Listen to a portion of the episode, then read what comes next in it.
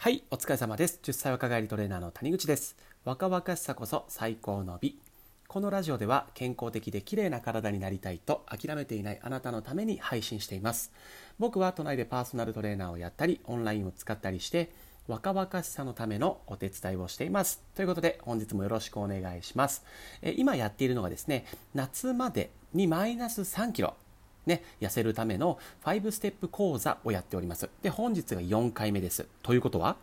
1回目、2回目、3回目もあるので、この4回目から聞いてる方は、1回目、2回目、3回目も聞くようにしてください。1が一番重要で、2、3、4、5という形で、え重要度が、え低くなっていきます。で、決して、ね、あの、5番目、4番目が、え重要じゃないかって言ったらそういうことではないんですけれども、やっぱり、より重要なことを1番目に持ってきているので、そちらから順を追って聞いていただけるとと思います。はい。ということで、5ステップ講座4、これ何かというとですね、ダイエット中の NG 食材についてお話しさせていただきます。はい。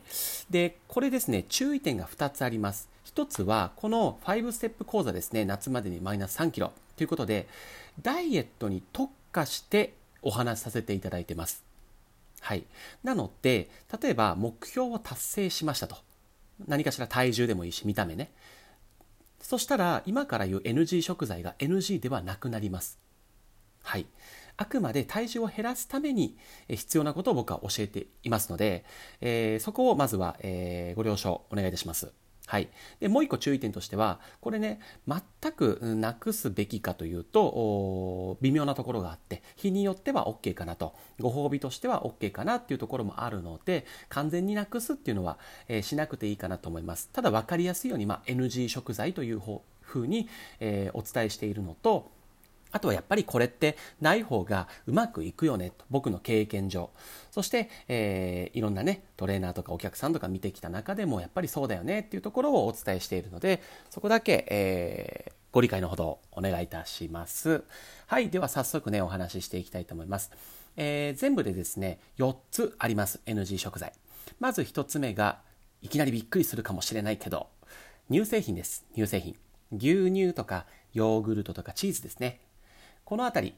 は基本的に僕はダイエットではまあ必要ないですというふうにお伝えしてます。あくまで必要ないですですね。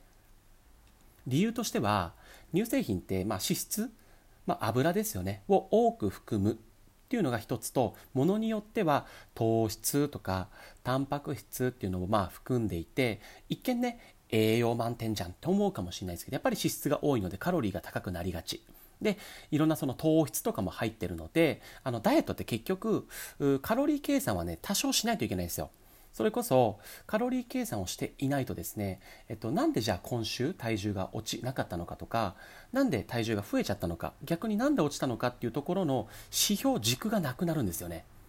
要はうまくいってる時悪い時っていうのを何で評価するかっていうところでやっぱりこのカロリーっていうのはやっぱりあった方がいいんですね。はい、その上で乳製品を取っているとそのカロリー計算がとにかく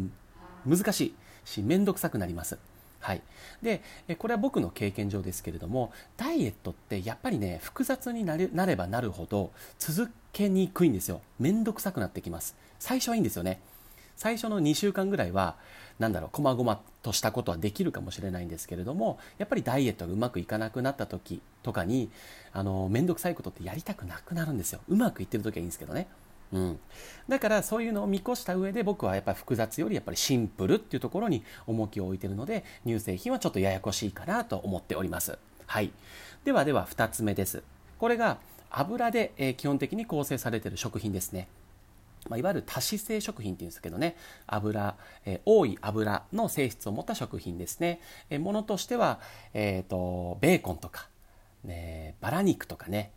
えもうもちろん油でもうあの食用の油とかバターとか。あとねナッツ類とかアボカドもそうです。マヨネーズもそうだね。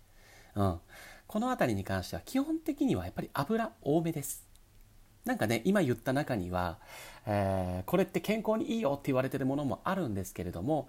これって結局油なんですよ。でもちろん体にいい油で控えた方がいい油という観点で見ればあなんかナッツの油っていいらしいよとかアボカドの油っていいらしいよとかってね思うかもしれないんですけれども油は油です。はい、大前提としてここの王道を外す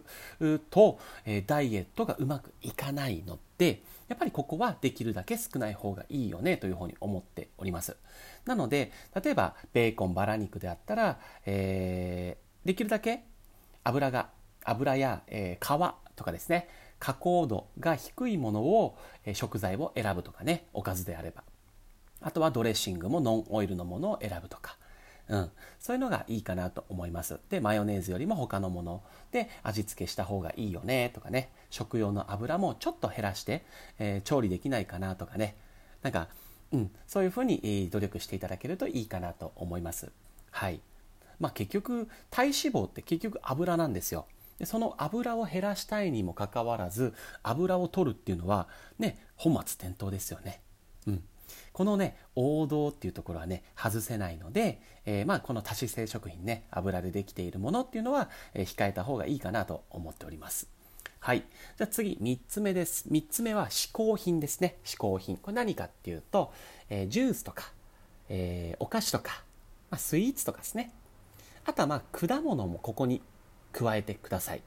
はい、で果物とかもね体にいいって言われてるし賛否両論あるはあるんですけれどもえっと結局ですねここで重要になってくるのは今言ったね基本的に甘いものと果物っていうのはですね果糖と言われる糖を含んでいます。でもちろん果物って含まれてる量知れてるんですよ。しかもね食物繊維とかねビタミンミネラルとか含まれるんでまあ好みによるかなって感じなんですけれどもやっぱりねアイスとかジュースとかスイーツっていうものは控えていただくといいかなと思います。で理由としてはさっき言ったその果糖と言われるものはですね、えー、体にとってですね非常に脂肪に変わりやすい性質を持っています。これはもう紛れもない事実なんですね。はい、体の中で入ってくるとですね、えー、一般的な他の糖質に比べるとこの果糖と言われるもの、まあ、お砂糖なんですけどねは、えー、3倍、えー、中性脂肪に変わりやすいと性質を持っておりますのでやっぱりダイエット中はうんって感じかな、うん、あともう一個はねあの非常にこの甘いものっていうのは、えーと依存度が高くなります。要はえ食べれば食べるほどもっともっと食べたくなるっていうのを、え招いてしまうのでどこかでねやっぱり見切りをつけておいた方がダイエット終わったやったーって言って食べ始めてまた習慣がついちゃってっていうことになってしまうので、うん、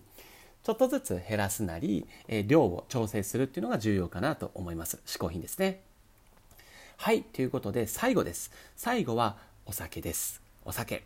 僕も大好きですお酒。ね美味しいですよね。でお酒に関してはですね、まあ、あのお酒の席で悪いのでつまみだよねってよく言うんですけどもちろんつまみ一番の原因だと思います、うん、つまみを気をつけるだけで全然違うと思います。ただですよアルコールは体の中に残っていると脂肪を燃やすという体の仕事ですねが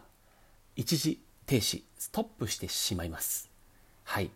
脂肪を燃やしたいですよね。ダイエット中はね頑張ってんだから。なのにお酒をねやっぱり入れてしまうと、えー、その脂肪燃焼がストップしてしまうので、まあ、お酒のねこれもダメではないんだけど量はちょっと調整した方がいいよねと。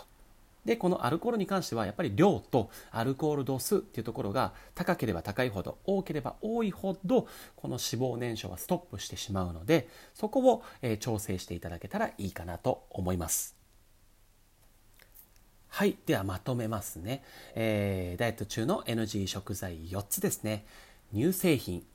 そして、えー、多脂性食品、まあ、油でできているものですね。そして嗜好品ですね。甘いもの。そしてアルコール、お酒になります。ね。どれもね、美味しいし、もう楽しみですよね。